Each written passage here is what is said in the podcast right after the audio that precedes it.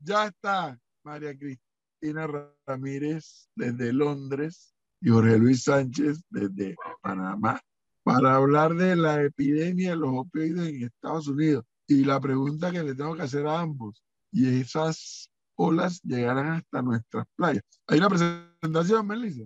No, señor, iniciamos. Estamos listos. Yo le doy el paso a María Cristina porque es la dama María de Cristina, cálmese, cálmese, cálmese que aquí está invitado. María Cristina, buenas noches. Buenas, Buenas noches. noches en Panamá, buenos días allá en Londres. Sí, bueno, sí, ya van a ser ya son las 12 de la noche, sí. María Cristina es la profesora, ¿no? Ahí es correcto. Jorge Luis, nuevamente bienvenido, buenas noches. Oiga, sí, yo me ausenté cinco a las cinco minutos porque usted sabe que yo tengo un trabajo de pasea perros, tres mascotas que tengo, y tenía que pasearlas antes de las ocho de la noche porque siempre las paso después que termina cinco a las cinco. Pero María Cristina, interesante, la verdad, un placer compartir contigo este espacio. Igualmente. Eh, que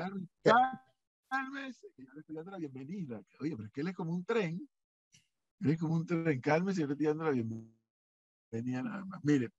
Es que no para escucho bien, profe. La, la voz va y viene, va y viene. Bueno, es que mientras el carro no pare, vamos a tener que lidiar así. Yo le comentaba esta mañana a los oyentes de Panamá en directo que este programa ha caído como anillo al dedo por múltiples razones, pero que el inicio de este programa es porque María Cristina Ramírez por un lado y Jorge Luis Sánchez por el otro, cada uno por su lado, hablaban al aire y fuera del aire del tema de la crisis, bueno, dicen que es pandemia ahora, de los opioides, particularmente en los Estados Unidos. Y posteriormente María Cristina me envió una gráfica donde este tema, lo cual Jorge Luis también nos, los, nos lo había mencionado acá en el programa de 5 a las 5, este tema está generando, según la gráfica, más muertes que el SIDA, que el ataque al corazón, que los accidentes de tránsito, que el consumo de droga solita, eh, porque lo que tengo entendido es que es una mezcla. Me gustaría primero María Cristina y luego Jorge Luis, si, si alguno de los dos tiene la ahí está la gráfica. Fíjense, la, la curva roja son las muertes por el consumo y muerte de gente joven particularmente, por el consumo de estos opioides. Miren lo dramático. Suicidio, eh, eh, choques o colisiones, homicidios, ataques al corazón, cáncer, HIV. Y miren la curva roja por donde va. Lo primero que quisiera que me ayudaran ustedes para beneficio de nuestros oyentes es el fentanilo, que, dicho sea paso se perdieron 10 mil aquí en Panamá en Seguro Social, es un medicamento que lo recetan los médicos. Pero ¿qué es lo que pasa? ¿Qué es lo que están haciendo estos muchachos con el, con el fentanilo y qué es lo que mezclan para producir esto? Ok, yo voy a empezar porque ahora estamos hablando del fentanilo, pero para entender el problema, a cómo estamos en este momento, hay que entender que esto no es algo que acaba de empezar. La crisis de los opioides o la epidemia del consumo de los opioides eh, empezó desde, o sea, es considerado que inició la epidemia en 1999. Lo que pasa es que nosotros estamos viendo la tercera ola. La primera ola empieza a principios de los años 2000 cuando entra eh, un fármaco al mercado que se llamaba Oxycontin. Oxycontin la recetan los médicos, todavía en Panamá y en muchos lugares es una sustancia controlada. ¿Qué es lo que cambia en 1999? Es cómo se receta este medicamento. Estos medicamentos, los opioides, eran solamente utilizados para, casos graves de dolor por su poder adictivo. Pensemos que el oxi es 50 veces, 10 veces más eh, potente que la morfina. ¿Qué cambia en 1999? Cambian los estándares de cómo se recetan estas medicinas. De la nada, estas medicinas que solamente se utilizaban para operaciones, personas que tenían cáncer, casos extremos, se empieza a recetar de manera masiva. Se empieza una campaña en Estados Unidos un poco llevada por las, eh, por las compañías farmacéuticas a relajar la manera en que se prescriben estas drogas. Estas drogas son altamente adictivas. Usando un poco de investigaciones, no quiero decir fraudulentas, pero con datos un poco oscuros, se, empieza esta, esta tendencia que si los, estas pastillas son recetadas por doctores, entonces no son adictivas.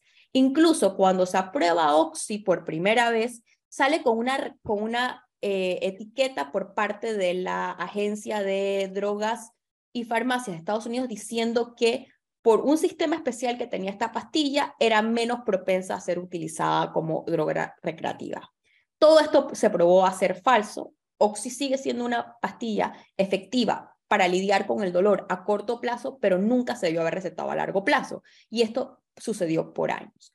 Incluso a los dos años de haber salido esta pastilla, en los lugares donde se lanzó por primera vez, que fueron en lugares muy específicos en Estados Unidos, que fueron las viejas zonas mineras, em, eh, el estado de Maine, zonas rurales, es decir, pueblos de gente trabajadora que tenía trabajos manuales y se empezaron a recetar. A los dos años de que esta pastilla lleva al mercado, uno ve rápidamente cómo empiezan a salir los casos de la adicción a esta pastilla, porque esta pastilla es altamente adictiva. Se vendió como que menos del 1% de las personas que tomaban estas pastillas y si en estas pastillas se tomaban por receta médica no ibas a quedar adicto, eso probó ser más cerca del 25%. Y se empezaron a recetar por un dolor de, diente, por así decirlo, ¿no? Y esto crea la primera, la primer ola de consumo de opioides. Y esto destruye el tejido social de pueblos enteros en Estados Unidos, de lo que se llama el Middle America. Pero rápidamente, en menos de 10 años, cambia completamente eh, el tejido social de estos, de, estas, de estos pueblos. ¿Qué pasó con la segunda vuelta? Después de 10 años de pelear las empresas farmacéuticas la restricción a estos medicamentos y que las empresas farmacéuticas eh, cambian eh, la manera en la que estas pastillas se producen para hacerlas más difíciles para que sean usados de manera recreativa, empieza la segunda ola, que es la ola de la heroína. Al serse estas pastillas más difíciles de encontrar, pero estamos hablando ya casi 10 años después de que estas pastillas habían inundado el mercado y ya tú tenías toda una generación de adictos, viene la heroína porque es más fácil de conseguir. Y la heroína, que había sido una droga sobre todo eh, relacionada con las ciudades eh, en Estados Unidos, sobre todo en la época de los 80 y los 70, empieza a convertirse en el día a día de estos pueblos rurales y, eh, o sea, pueblos de industrias y rurales, lo que llaman como la América profunda, de Middle America, ¿no? Y esto crea la segunda ola de la crisis de la epidemia de opioides. Estamos hablando a principios de la década pasada, 2009. Después, que ya tú tienes casi dos generaciones de adictos, entra ahora las drogas sintéticas, que es lo que estamos viendo en este momento, que obviamente la más conocida ahorita mismo es fentanilo, pero hay otras que ya están en el mercado que son incluso más poderosas que el fentanil. El fentanil es 50 eh, veces más poderosa que la heroína y el problema que está pasando con fentanilo no es solamente que está llevando las muertes de las personas que usan los opioides, sino que el fentanilo se está encontrando en otro tipo de drogas.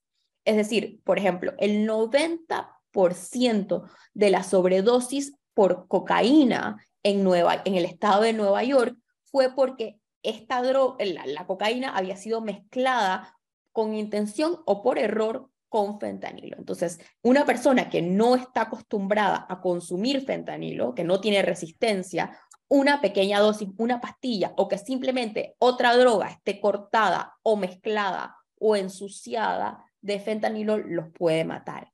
Y entre eso y la pandemia, donde la gente empezó a consumir mucho de estos drogas solo, porque la recomendación es no, si lo vas a hacer, no lo hagas solo porque siempre tiene que haber alguien ahí para que te pueda poner el Narcan, que es el que te revierte el, el, la sobredosis.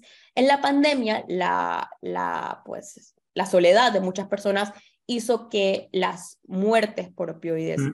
subieran, al punto que el año pasado solamente fueron más de 100.000 personas en Estados Unidos que murieron.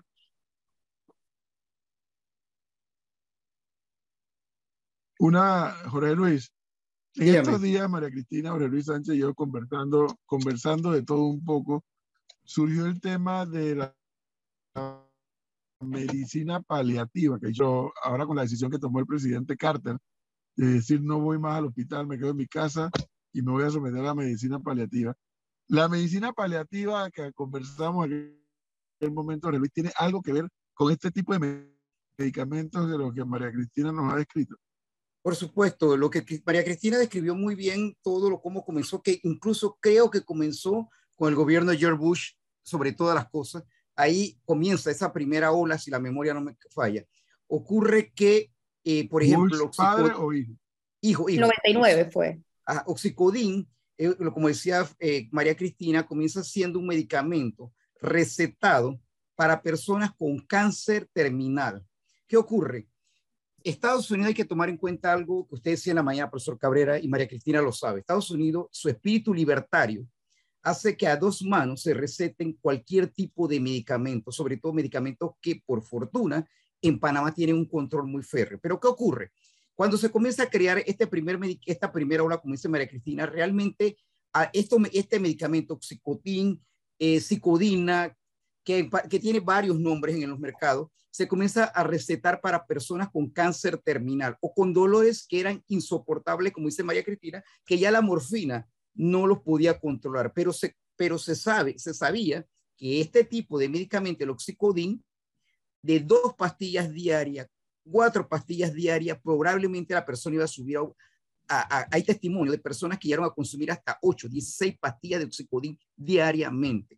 Y entonces, ¿qué ocurre? De pasar de ser un medicamento para las personas con cáncer o con dolores que ya no podían tener control, pasaron al a ser recetados. Mira, Cristina mencionó por ahí el tema de la farmacéutica. ¿Qué ocurre? En Estados Unidos comenzó, cuando comienza esta ola de los laboratorios, entender y descubrir, como dicen los médicos en Estados Unidos, que ellos, se, ellos Estados Unidos se ha convertido en industria del do- de, la, de la receta contra el dolor.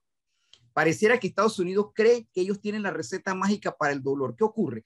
Los médicos, al no tener las restricciones que por fortuna, hablaba con un médico hoy, me decía, no, en Panamá para recetar fentanilo o recetar cualquier opioides que controle el dolor más allá de, lo- de- los medicamentos que usted encuentra en, la farmacia a mano, tú tienes que llenar un registro sanitario aquí en Panamá médico que tienes que ir al Ministerio de Salud y, lo, y que tienes que ir a narcóticos, lo tienes que recetar. Me dice, esa es la ventaja ahorita que tenemos, que a mí no me gustaba, pero hoy me parece que es el blindaje que tenemos en Panamá. Pero volviendo al tema, sí, como dice María Cristina, del oxicotín pasamos, o la, oxi- o la oxicodona, pasamos a otra pastilla y de, esa pastilla, para, para ahorrarnos el nombre, pasamos al fentanilo. Cuando viene la epidemia del COVID, muchos pacientes en Estados Unidos y en el mundo entero, entre esos Panamá, recibieron fentanilo.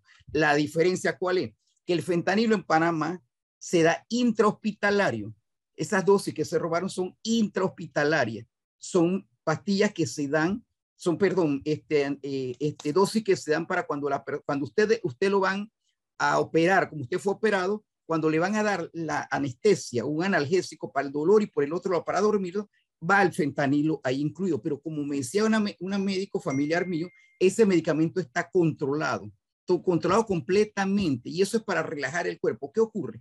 Ella me decía, gran parte de las muertes que se están dando en Estados Unidos es que esta droga sintética tiene el fentanilo como parte de su, de su, de su composición, como decía María Cristina, pero tiene otra droga. Pero ¿cuál es la diferencia con el fentanilo? Propiamente la misma, la, el mismo opioide sintético, es que ese medicamento, ya me decía, la razón por la que muchas personas mueren dormidas o mueren de usar hasta en la primera dosis el fentanilo es que esa, el fentanilo está hecho para que tu sistema neurológico y tu sistema neurocentral se duerma completamente. Ya me dice, claro, al dormirse, una, a tomarlo en tu casa, tú no tienes control, o inyectártelo como ocurre en Estados Unidos, tú no tienes control de nada, de nada absolutamente. Por eso es que se habla de que cada siete horas, siete, siete minutos, creo, una persona muere en Estados Unidos. Se habla de que cada 25 minutos, producto de la cantidad de drogas que están recibiendo, como dice Cristina, en esta tres olas, cada 25 minutos en Estados Unidos están haciendo un niño que nace con resistencia al opioide. Imagínense de, lo, de, de, con abstinencia de opioide, imagínense de lo que Ah, estamos fuerte. hablando. Fuerte. Se gastan tres, más de trillones de dólares el gobierno de Estados Unidos para controlar esta crisis que ahorita mismo incluso, yo sé María Cristina y profesor Cabrera, pero lo recuerdo, el, el presidente Biden, el último discurso de la nación, incluyó el fentanilo como una de las grandes amenazas para Estados Unidos. Lo incluyó, imagínense el nivel de lo que estamos hablando. El presidente Biden lo incluye como una de, las, una de las necesidades que tiene Estados Unidos y uno de los riesgos que tiene Estados Unidos. El año pasado, como dice María Cristina, murieron 100 mil personas. 100 mil personas murieron. Este año se calcula que pueden morir más cantidad de personas, producto de que el fentanilo, que ahora está entrando como droga de narcotráfico, producto de los cárteles mexicanos, están entrando a Estados Unidos y por la adicción que tiene el pueblo norteamericano, porque en general el pueblo norteamericano, María Cristina decía que del el, el, el, el pueblo del oeste, ¿verdad? Middle América, todo lo que Ajá. eran los pueblos, los pueblos rurales empezó. Rurales, exactamente, los pueblos rurales estamos hablando de que eh, hay testimonios, profesor Cabrera, muy, pero muy grave, de una madre que ve a su hijo deportista en Estados Unidos con una lesión, el médico le receta una oxicodina, de la oxicodina pasa a codeína, de la codeína pasa otro medicamento, de, le receta un parche y un día le recetó la, part, la, parte de lo que era el fentanilo. ¿Qué ocurrió? El muchacho murió en la tarde y su abuela lo descubre. Cuando ella le pregunta al médico... Okay, ¿qué? Una pregunta, una pregunta en base a lo que estoy escuchando. Sí, eh, no es un comentario de necedad y creo que María Cristina avanzó en eso. Se sabe que uno de los mayores consumidores de droga del mundo, de todo tipo de drogas en Estados Unidos, no es el único, es uno de los que más. Con una particularidad que está aquí en nuestro propio continente en tierra firme. Y le quiero preguntar a ambos, en base a lo que ambos han investigado con ese buen olfato o ese buen ángulo periodístico sobre este tema que me tiene los pelos de punta, lo que le he escuchado a ambos. Y lo dije en la introducción. Le pregunto a ambos, ¿esas olas llegarán a nuestras playas? Me refiero la marihuana en su momento, la cocaína en su momento, la heroína, y circulan, producto de lo, ilícito del tráfico de drogas. La pregunta es, ¿llegará, llegará este tipo de, de situación por el cual está atravesando Estados Unidos de gravedad, ¿llegará eso a Panamá? O, o, o, hablemos de Panamá y hablemos del entorno, de lo, del vecindario. El, el tema ¿Cómo con, lo ves, María Cristina? El tema con los opioides y Estados Unidos se mezclaron dos, dos, como, dos tormentas perfectas. Y no solamente Estados Unidos, por ejemplo, Vancouver, el estado de British Columbia en Canadá, es el otro mm. centro, el otro como eh, cero de esta epidemia. Pero esta epidemia, como digo, está llegando a las noticias ahora, pero Estados Unidos está peleando con esto hace ya más de 20 años. Y ahí se mezclaron dos situaciones, sobre todo cuando vemos dónde empezó. La sobre, o sea, es imposible divorciar la manera en que los doctores a principios de la década de 2000 empezaron a recetar opioides. En el fondo eso fue la mecha que prendió esta tormenta y hoy se mezcla con una serie de problemas sociales, producto de la destrucción del tejido de estos pueblos eh, que lo lleva a este punto. ¿Dónde estaría el riesgo? Y, por ejemplo, otro país que es gran consumidor de fentanilo, graciosamente, a pesar de que el presidente lo negó hoy, es México. Pero ¿dónde Así está es. el riesgo? ¿Dónde está el riesgo del fentanilo para países como Panamá o para otros países que tal vez no, no tienen ese primer punto de partida que ya tienes una, más, de, más de una generación, casi dos generaciones de adictos. Y es en cómo el fentanilo puede entrar a las otras drogas. Es decir, una persona que usa marihuana de manera recreativa o usa cocaína de manera recreativa, que no son drogas que te matan de un día para otro, te pueden matar, pero es más difícil. El problema que está pasando en Estados Unidos es que el fentanilo está llegando a muchas de esas otras drogas. Están pastillas de, de consumo recreativo, eh, como son éxtasis o, eh, como digo, cocaína, incluso en la marihuana. De la nada estás encontrando rastros de fentanilo en esas, en esas otras mm. drogas. Entonces, ahí está el riesgo para Panamá. Eh, lo que pasó, por ejemplo, en el Reino Unido es que se están habilitando, hay unas cosas que se llaman eh, como unos, unos, unas pruebas de fentanilo, que si tú vas a consumir droga, siempre la pruebes, pruebes antes, la pases por este mini test que lo están, lo están habilitando y lo están haciendo gratis, para asegurarte que la droga que vas a consumir no tenga fentanilo. Porque una persona que puede estar acostumbrada o a hacer cocaína o a fumar marihuana, si esa droga está manchada o cortada, que es lo que está pasando en Estados Unidos de manera masiva, con fentanilo o incluso el narcotraficante mezcló en el mismo lugar el fentanilo con la cocaína y no limpió bien el, el plato, eso te puede matar. Y ese es el gran riesgo, es que el fentanilo llegue a otras drogas.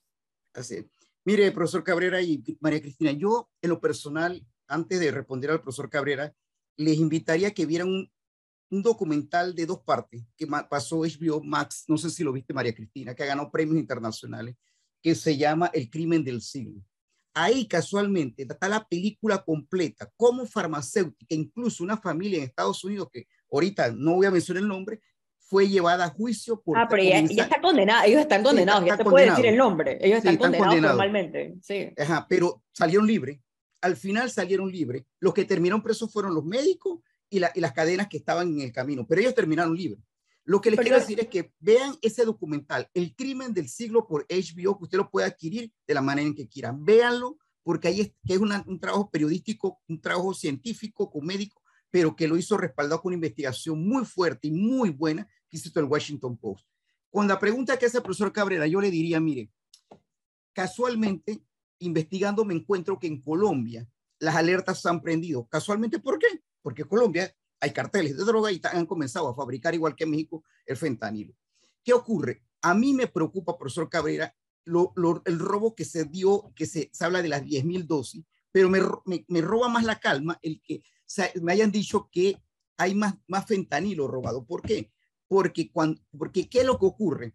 Al ser el, el fentanilo una droga tan, tan adictiva por ser un opioide, mayor que incluso la heroína, ocurre que el, el, reporte de Colombia, la gente de Colombia, las alertas que decían, aquí ocurrió, en, Colombia ocurrió exactamente lo mismo, se sustraen el fentanilo y el, reportero y, el médico decía, el riesgo es que la gente al probarlo ya no deja de probarlo más. Pero entonces comienza a funcionar la otra droga, que es la que María Cristina describe, que están haciendo los cárteles, que son drogas sintéticas que tienen de todo un poco de todo un poco, pero son casi, casi como un cóctel que le, que le puede provocar la muerte instantánea. ¿Qué ocurre con Panamá? como le decía al inicio, un médico conversando con él, que es un médico que atiende deportista, atiende el dolor, yo le preguntaba, ¿qué ocurre en Panamá? Él me decía, mira, Jorge Luis, en lo personal siempre me opuse al control férreo que tiene el Ministerio de Salud con el, el tema de los medicamentos de narcóticos que son suministrados para el dolor. No hay riesgo, me dice él, con los medicamentos que hay en el mercado, usted lo adquiere en cualquier farmacia para el dolor. Él me dice, ese tipo de medicamento no tiene opioides. Al no tener opioides, me dice, no son adictivos. Pero ¿qué ocurre? ¿Qué ocurre? ¿Cuál es el, riesgo? Él me dice, el riesgo está en que si esos controles que hoy, antes, los médicos rechazábamos, hoy me parecen los más ideales para tratar de evitar esta, esta, esta, esta epidemia, como dice María Cristina, o esta ola que está llegando a muchos países, como ya dice, Vancouver es casi una ciudad donde hay mucho, pero mucha gente muriendo igual como zombies en la calle. ¿Qué ocurre? Él me dice, mientras nosotros tengamos ese respaldo y tú tengas que llenar todo un documento para recomendar oxicodina o cualquier narcótico que tenga opioides, me dice, es la manera en que nos vamos a poder blindar en Panamá. Y me dice, es la manera en que nos vamos a proteger en Panamá de que, la, de que no haya una adicción a este tipo de, de, de, narcóticos o drogas, porque me dice, yo le, porque ocurre, profesor Cabrera, que lo mismo ocurrió, se acuerda, con los antibióticos y con el llamado a atención que hizo eh, el Ministerio de Salud con el, el tema de el, el, el medicamento está para el estómago, que acabo de olvidarlo. Él me decía, es que lo que tú me dices, Jorge, es cierto, mientras el medicamento es tomado con dosis correcta el medicamento no te ocasiona problema. El momento es cuando ese medicamento, que es lo que pasa en Estados Unidos, es liberado totalmente para ser recetado a dos manos por cualquier médico, entonces ahí es donde vienen los problemas. Y por eso yo le decía que hay historias muy fuertes. Un médico del dolor en Estados Unidos describía que su mamá fue a atenderse porque su papá había muerto. Y dice, cuando mi mamá me llama para decirme que el médico, cuando ella se vira, le dice, oiga, yo le quiero dar esta receta. ¿Qué era? ¿Qué era? Prozac. No estamos hablando de, de un medicamento para el dolor, estamos hablando de un medicamento para depresión. Y la señora le dijo, recuerda que yo tengo un hijo médico, yo no estoy deprimida. No, pero tómelo. Pero ¿qué ocurre con ese tómelo? Que aunque, como dice María Cristina, se legisló, hubo castigos severos en los años 2010, creo que fue María Cristina, ¿no? Las denuncias empezaron en el 2010 y las condenas se, en el 2000 como uno empezaron las, denuncias y las condenas se empezaron a partir del 2010. Claro, pero como como como como como en Estados Unidos se comenzó incluso la cadena que había profesor Cabrera de médicos que recetaban e incluso se crearon call center en Estados Unidos para cuando las personas llamaban a la farmacia antes de atender de un médico lo atendía Jorge Luis. Jorge Luis que no es médico, Jorge Luis que nunca estudió ciencia, eh, sí, le habla la, asistente del doctor Cabrera. Ah, no, es que aquí hay una receta de, de, oxicodín o lo que sea, y me, están recetando cinco por día. Sí, sí, cómo no, hay que recetar, el, el médico se la, se la recetó.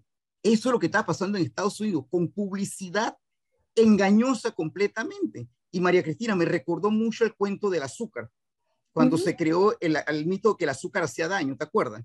Y ahora se descubrió que que simplemente fue una estrategia de mercadeo para tratar de destruir el mercado del azúcar. Entonces, de verdad, o sea, fue una cosa impresionante. Una, una pregunta, María Cristina, ¿en qué momento, por así decirlo, nos dice que en Estados Unidos esta lucha viene de hace 20 años?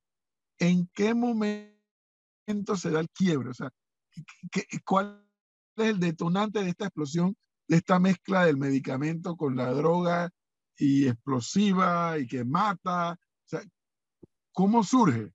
O sea, esto no es, es que no podemos ver las cosas como maneras distintas, porque al final estas medicinas, Oxycontin, es lo mismo que heroína, pero de manera legal. O sea, al final el resultado es el mismo. Esto, los opioides, llámese Oxycontin, que es una pastilla, heroína, que es una droga ilegal, afecta lo mismo y afecta tu, eh, la manera en la que tú percibes el dolor y te cambia la química del cerebro. Por eso es tan adictiva. Y por eso es alrededor de solamente el 40% de las personas realmente pueden, eh, de manera lo que llaman como limpia, salir de una adicción a, a los opioides.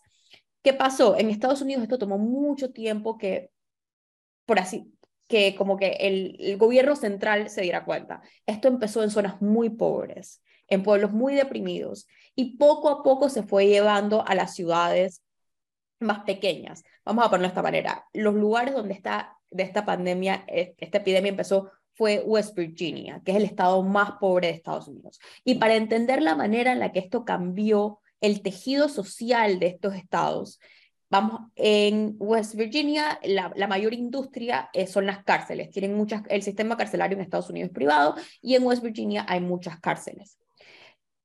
El problema que tienen las personas, o sea, las cárceles, es que no tienen suficientes personas para que trabajen ahí porque la mayor parte del Estado no puede pasar un, un, test de drogas. En el anuario de 1999 del equipo de fútbol de una escuela en un pueblo en West Virginia, el equipo de fútbol, el 70% del equipo de 1999 está o muerto o preso. Por eso digo, esto tiene 20 años. El problema fue que los primeros gobiernos no le prestaron atención. ¿Cómo esto empieza? ¿Cómo esto empieza? Bueno, la lucha, obviamente, primero de padres que fueron perdiendo a sus hijos. Los números, los números eh, de la cantidad de cárcel, de cantidad de presos que estos pueblos vieron de la noche a la mañana, la cantidad de niños que estaban siendo criados por abuelos, empezó a sonar las alarmas y empezó a sonar las alarmas realmente de algunos como eh, fiscales que trataron de llevar por primera vez las causas específicamente, aunque no fue la única, pero específicamente contra la familia que producía Oxy. ¿Por qué se, se, mencionó Oxy en particular? Porque Oxy fue la primera pastilla que se mercadeó de manera tan agresiva. Hay a la, a la empresa que se llama Perdue, que está intervenida ahorita mismo, sí se le condenó y, tiene, ha tenido que pagar billones y billones de dólares a los estados porque ellos, a pesar de que sabían lo adictiva que era esta droga, la, la siguieron empujando como una droga prácticamente segura. Lo que vendía Oxy era, esta es la nueva manera de tratar el dolor. Es decir, ahora tú puedes recetar esta pastilla sin ningún tipo de riesgo de que, de que tu em, paciente termine adicto, lo que al final resultó falso. Obviamente, después de casi una década de esta lucha, porque tomó mucho tiempo, se ponen restricciones a la manera en que se recetan los opioides. El problema con ese momento es que ya para ese momento tú tenías en casi todo el país una generación completa de adictos. Y además, obviamente, se sabe que cuando un padre, o sea, un muchacho, ah, y esta, y esta droga estaba en, o sea, disponibilidad de todo el mundo, ¿no? Entonces, empieza la gente que, a la, que se le fue recetada. Después, el acceso que tenían las jóvenes a esto, porque nada más tenías que entrar al, al, a las medicinas, al, al, al closet de medicinas de tus papás. Y ya tú tenías toda una generación y todo un tejido social de sociedades que se había roto. Y ahí viene la segunda ola de heroína. Pero a Obama, Obama le tomó casi su segundo mandato siquiera mencionar lo que estaba pasando. Esto no entra realmente a la campaña política hasta la campaña de Donald Trump contra Hillary. que es, pero ya esta pandemia tenía, esta epidemia tenía más de 15 años y había sido realmente una batalla de algunos fiscales y de organizaciones civiles contra una familia en particular, pero ya para ese momento tenías, ya ibas por la segunda ola que era la heroína. Y hoy, como digo, hoy estamos en la tercera, que es las drogas sintéticas. Pero esto tiene muchísimo tiempo, ¿no? María Cristina, el profesor Cabrera hace un rato, eh, bueno, se mencionaba en la gráfica que presentaron al inicio, la causa de muerte por medicamentos recetados, básicamente, y todo tienen que ver con la mayoría con el dolor y con los medicamentos antidepresivos, es la cuarta causa de muerte en Estados Unidos. Cuarta causa de muerte en Estados Unidos. Lo segundo, en Florida, como dice María Cristina, cuando esta droga comienza a penetrar ya los otros estados y las otras ciudades, en Florida, de la, la, mitad de la población, más de la mitad de la población que es adicta a los opioides o los pastillas de dolor son mujeres. Por eso las estadísticas tan violentas que cada 25 minutos están haciendo un niño con abstinencia hacia los opioides. Porque la mayoría de las que están consumiendo pastillas de dolor son mujeres. Entonces, eso es la gravedad del asunto que estamos hablando, de cómo un medicamento y lo que decía María Cristina, que incluso he visto documentales, yo no soy pro Obama, pero creo que el tipo hizo un buen gobierno, pero a Obama se le trata de sacar todo el problema de los opioides a su gobierno. Y fue él el que recibe la cantidad de, como dice María Cristina, de demandas, de acusaciones, de fiscales investigando, periodistas investigando, porque vuelvo y le digo, cada siete minutos en estas regiones, sobre todo en estos pueblos que sea María Cristina, rurales, está, está muriendo una persona por la, por consumir fentanilo cada siete minutos. En esos, eh, mire, fíjese, María Cristina decía, ha tomado 20 años, pues en 20 años en Estados Unidos han muerto 500 mil norteamericanos. 500 mil norteamericanos, ¿usted sabe qué es esa cifra? Por consumir medicamentos recetados por médicos. Vuelvo y les digo, por médicos. ¿Por qué? Porque había una complicidad entre un grupo de médicos entre un grupo de, de de cadena farmacéutica y la, la, empresa esta que menciona María Cristina y otras empresas que fueron saliendo del camino. Claro, como la industria del dolor, como lo dicen algunos médicos de Estados Unidos, se convirtió en eso, una industria millonaria, millonaria que pasaron de hacer, profesor, mil dólares a hacer al año siguiente 200 billones de dólares. Así pasaron de un golpe. Entonces, ocurría que en, Estados Unidos se descubrió que había más clínicas para el dolor que para cualquier otra enfermedad. Eso es la gravedad de lo que estamos hablando. y es lo que... Eh, eso lo, capto, Luis, capto, capto la idea perfectamente bien y más en un país como ese que la dichosa libre empresa es libre y todo lo libre que quieran. Eh, capto, capto el cuestionamiento muy bien y con mucha presión. Pero yo sigo con, con una duda, o sea, a ver, aquí en la historia de la humanidad registra hasta una guerra del opio. O sea, toda esta gente que se dedica a buscar, bueno, eh, la prohibición del licor en los Estados Unidos, ¿no? Era, se dice que en Estados Unidos muchas de las fortunas de familias de que muy famosas inició eh, con la venta de, alcohol cuando era prohibido. Sí, pero a lo que yo me quiero referir, que, no, no, encuentro el clic, y, y, dice María Cristina que no hay, es cuando estos mercaderes de la droga o esta gente que se dedica a ver qué le damos a las juventudes, que ya, ya, ya los jóvenes, no, marihuana no, eso es una broma, no, que cocaína no, eso ya no, ahora hay que buscar otras cosas, ¿se acuerdan? No sé si ustedes pues, son más jóvenes que yo, pero de pronto salió el éxtasis, de pronto salió el crack.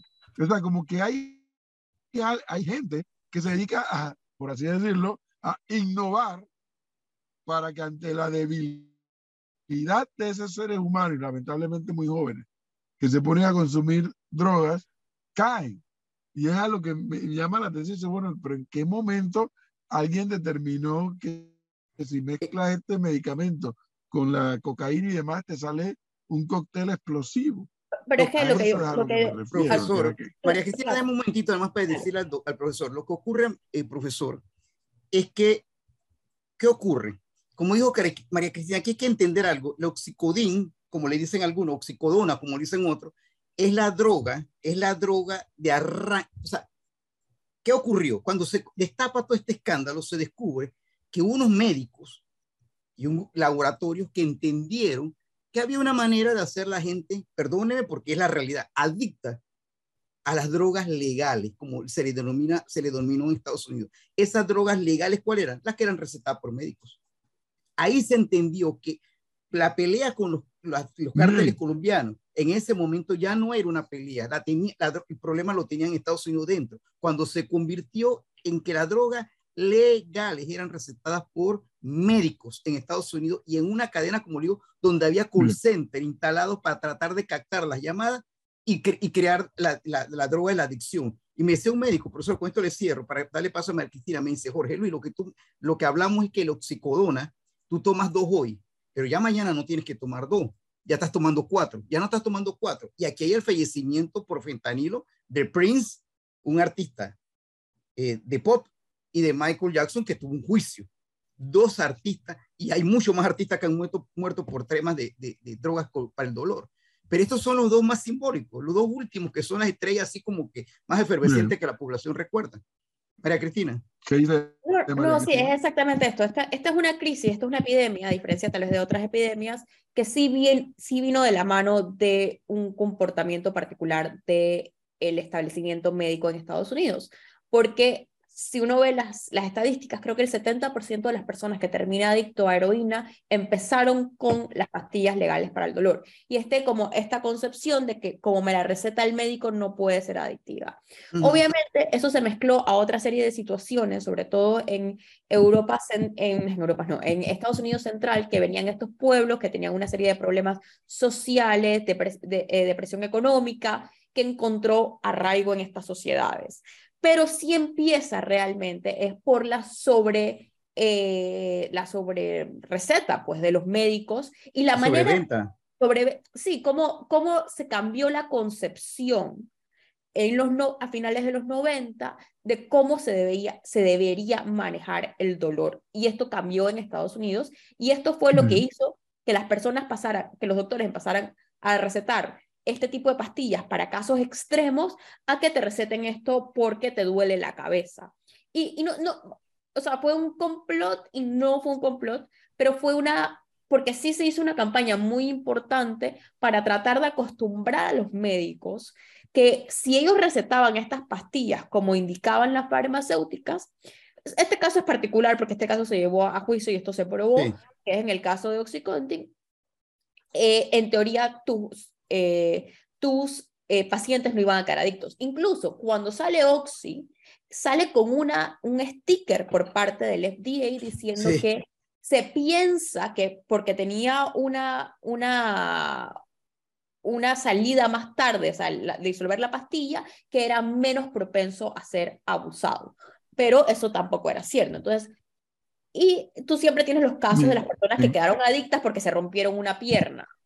Eh, y eso fue el caso, y así empezó. Obviamente esto se extendió y el, el tener la disponibilidad. Bueno, eh, eh, María Cristina, hay que recordar, hay que recordar, María Cristina, que en Estados Unidos estos problemas datan de, de incluso con más énfasis y con más información de la Segunda Guerra Mundial por la cantidad de lisiados que quedaron, la cantidad de personas que quedaron, de soldados que fueron muy afectados en la Segunda Guerra Mundial y que les controlaban los dolores con esto y esto se tradujo posteriormente en drogadicción también. Pero mire, yo tengo que salir y lo voy a dejar ahora con Melissa en estos últimos minutos con otras preguntas que ella tiene allá.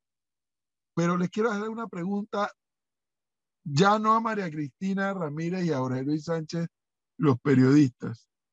Le quiero preguntar a María Cristina Ramírez, la ciudadana panameña, que en estos momentos vive en Londres, y Aurelio Luis Sánchez, el ciudadano panameño, que vive en Panamá. Esto, esta crisis que ustedes nos han descrito y, y que han investigado, muy bien focalizada y muy bien radicada, particularmente no exclusivamente, pero particularmente en Estados Unidos, nos llevará a todos como sociedad al debate que parece que mucha gente le tiene miedo. Legalizar el consumo de drogas. ¿Sí o no? Entendiendo que estos son temas de opioides y eso mezcla, pero nos estarán empujando a ese debate y a una conclusión. Yo tengo la respuesta para eso. Es un experimento que se está haciendo ahorita mismo, efectivamente, en Vancouver. Esto es algo que ya había hecho Portugal, que es la descriminalización de todo este tipo de drogas. Yo creo que tendremos que esperar a ver los resultados de cómo funciona esto en estos lugares para ver si la respuesta es o no la despenalización o la, si yo quiero dejar algún mensaje de todo esto y si algo, alguna herencia o alguna enseñanza nos deja esta crisis de Estados Unidos, es una frase que está escrita en un libro que, de una periodista que se llama Beth Macy, que fue de las primeras personas en llevar la, la, pandemia a periódicos nacionales en Estados Unidos. Y es, no, nos va, no vamos a poder arrestar, o sea, no vamos a poder arrestar a todo el mundo para salir de esta crisis. Si algo tal vez está cambiando en Estados Unidos, más allá del debate o no de la legalización, es la concepción de la adicción.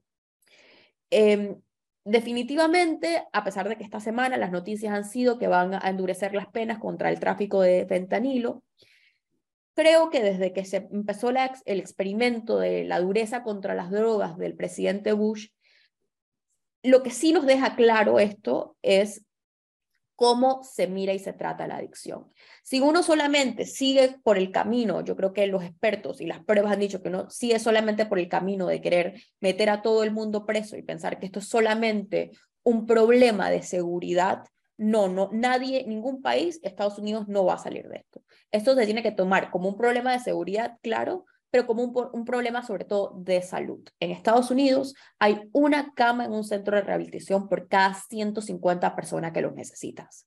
Y hay que cambiar la concepción que uno tiene de la adicción a tratarlo como muchos estados, como en Estados Unidos, es un, es un sistema eh, federal, no realmente cada estado hace un poco lo que puede con los recursos que tiene. Eh, están tratando de verlo como una especie de epidemia de enfermedad. Y si nosotros como sociedades, y estoy hablando como sociedades del mundo, ciudadanos del mundo, no aprendemos a ver la adicción de otra manera, esto se convierte en crisis muchísimo más grandes. Hay que encontrar un balance entre lo que te dice la ciencia, que es la manera, la, la manera que hasta el momento tienen para tratar la adicción. Incluso en el caso de la adicción a los opioides, se sabe que no es la mayoría de las personas que pueden superar la adicción a los opioides, sino eh, de manera como lo que llaman limpia, en, lo que llaman eh, sobrios completamente, pero hay ciertas medicinas aprobadas que logran reducir eh, la ansiedad y lo que llaman dope sickness, que es la enfermedad que te da la abstinencia de los opioides. Y yo creo que lo que hay que cambiar, sobre todo, el debate siempre se va a centrar entre la legalización y no, pero es la concepción de cómo se trata la adicción. Yo creo, eh, profesor, bueno, no sé si está todavía, pero a diferencia de María Cristina, fíjate, María Cristina, y María Cristina dijo algo que a mí me quedó y me han quedado de todo esto que he leído, de que he visto sobre el tema de las pastillas para el dolor, de cómo se, ha convertido, se convirtió en un negocio ilícito, en, en un asesinato casi masivo de poblaciones de Estados Unidos cuando hablamos de, de, de, comenzar con drogas, drogas recreativas como la marihuana, por lo que yo personalmente he investigado y he leído, la gente cree que la marihuana no es una droga que causa daño. La marihuana sí causa daño. Al varón le provoca bajo control de esperma, provoca pérdida de memoria con el tiempo y provoca una serie de problemas que no, no lo digo yo, lo dicen los estudios científicos. lo dice una doctora como la doctora Iyueca, que no vive en Panamá. A mí me preocupa porque casualmente, María Cristina, tú dijiste que la marihuana, se entra con la marihuana y van pasando, va, pasas a la, a, la, mezcla de esta droga y llega la gente a, consumir fentanilo con marihuana, terminan muriéndose. ¿Qué me preocupa a mí? Yo creo, creo que va a hacerse el debate. Incluso yo creo que tú lo sabes, en, en Vancouver y en algunos pueblos de algunos estados Estados Unidos contra la, para tratar de frenar el tema del fentanilo, se está comenzando a hacer pruebas de farmacias donde tú llegas y te dan una, tú llegas tres veces al día y te dan tu, tu dosis de, este, de, de heroína. En no, eso, e, e, eso, se llama, ese, es otra cosa, se llama sub, eh, subpanon y buprenon. Son pastillas reguladas que lo que hace es que eh, te, te, te engaña a tu cerebro para pensar que estás recibiendo heroína, pero no es heroína porque no te, no, no te, no te da ese high, pero te engaña la, química del cerebro para... para... Bueno, eh, eh, lo que leí, el lo que veía era que a las personas llegaban, tenían la receta, se les daba, se les daban la inyección, les decían cómo inyectarse, que incluso paralelo a eso bajó los casos de VIH por transmisión de agujas. Esos son los intercambios de, de, agujas, eso es cierto. entonces, ¿qué ocurrió? Eso es parte de lo que, se, como dice María Cristina, que se está experimentando en Estados Unidos. ¿Qué me preocupa a mí? De verdad, ¿qué me preocupa a mí como decía el profesor Cabrera, ciudadano panameño de este país? ¿Qué me preocupa? El campanazo ese que ocurrió en Panamá del robo de las 10 mil dosis de eh, fentanilo. Eso me preocupa a mí.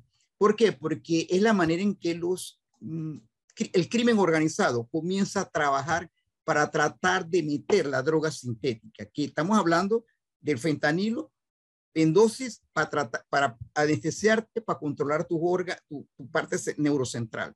Pero ¿qué ocurre? Una vez entra esto que ocurrió en Estados Unidos, porque esto pasó durante la pandemia, que muchas personas eran dormidas para tratar de controlarle el movimiento de los pulmones, entra, comienza a entrar al mercado de Estados Unidos, yo creo que lo conoce María Cristina, la, el fentanilo sintético, pero mezclado con otras drogas muy potentes. ¿Qué me preocupa a mí?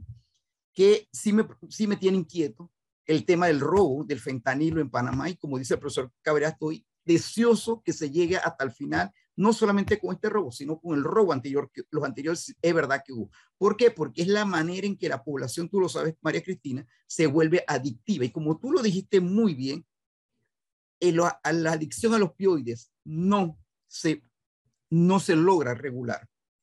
Por eso mucha gente que consume este tipo de medicamentos o este tipo de drogas no logra salir de esta crisis.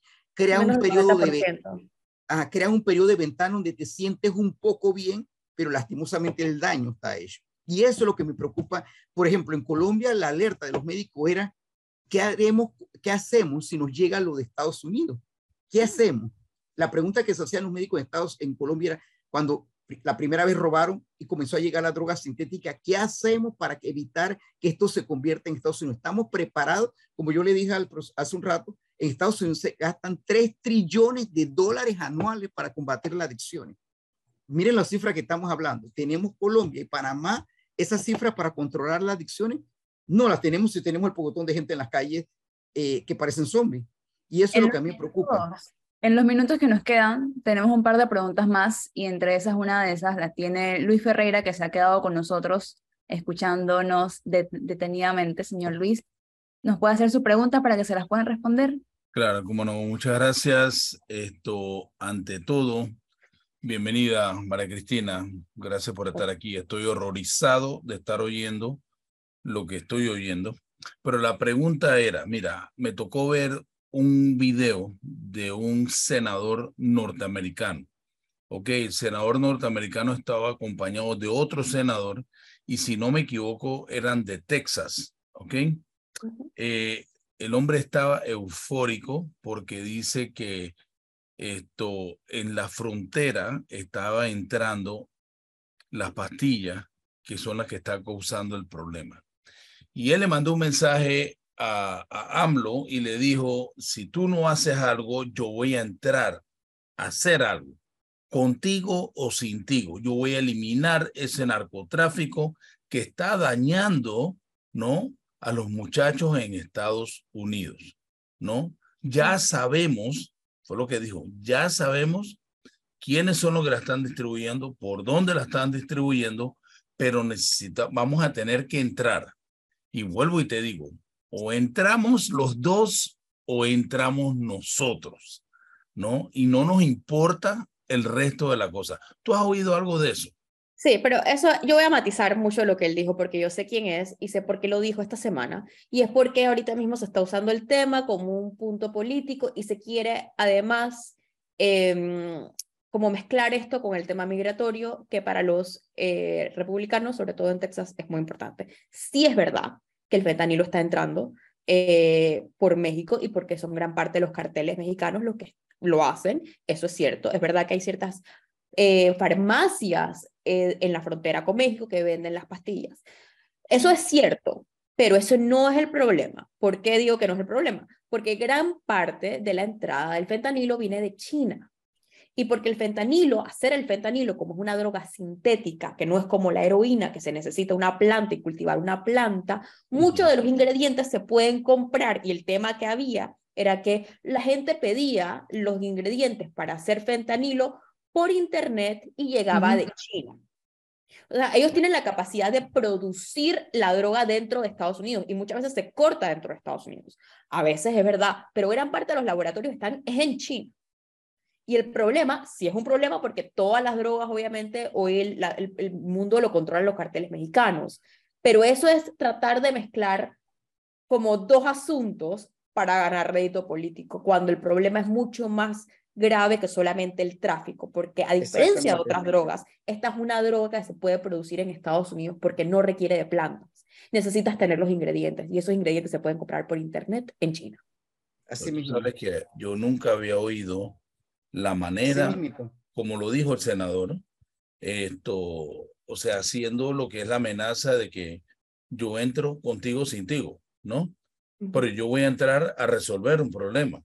Recuerda, Luchín, que el tema... vino a la mente todos los problemas de, de que voy a invadir a un, a un, país, porque eso es una invasión si él entra así. Sí, pero recuerda que gran parte del discurso que dio este senador creo que es por la muerte de los dos ciudadanos. Lo que está ganando es lo que dice María Cristina, está buscando un tema de, de, política, ganar espacio, por el, porque obviamente la luna de miel entre AMLO y el gobierno norteamericano se terminó, se terminó con la muerte de los dos norteamericanos secuestrados, de los cuatro que habían secuestrado. Exacto. Pero, pero como dice María Cristina, y fíjate que eso lo habíamos, lo había perdido, de, lo habíamos perdido de, de, con el profesor Cabrera de la brújula, y lo, y lo, y lo, lo acaba de resumir muy bien María Cristina, gran parte de esta droga sí entran por los carteles mexicanos, que son los mayores fabricadores, pero como dijo María Cristina, eso se nos había perdido el radar, María Cristina.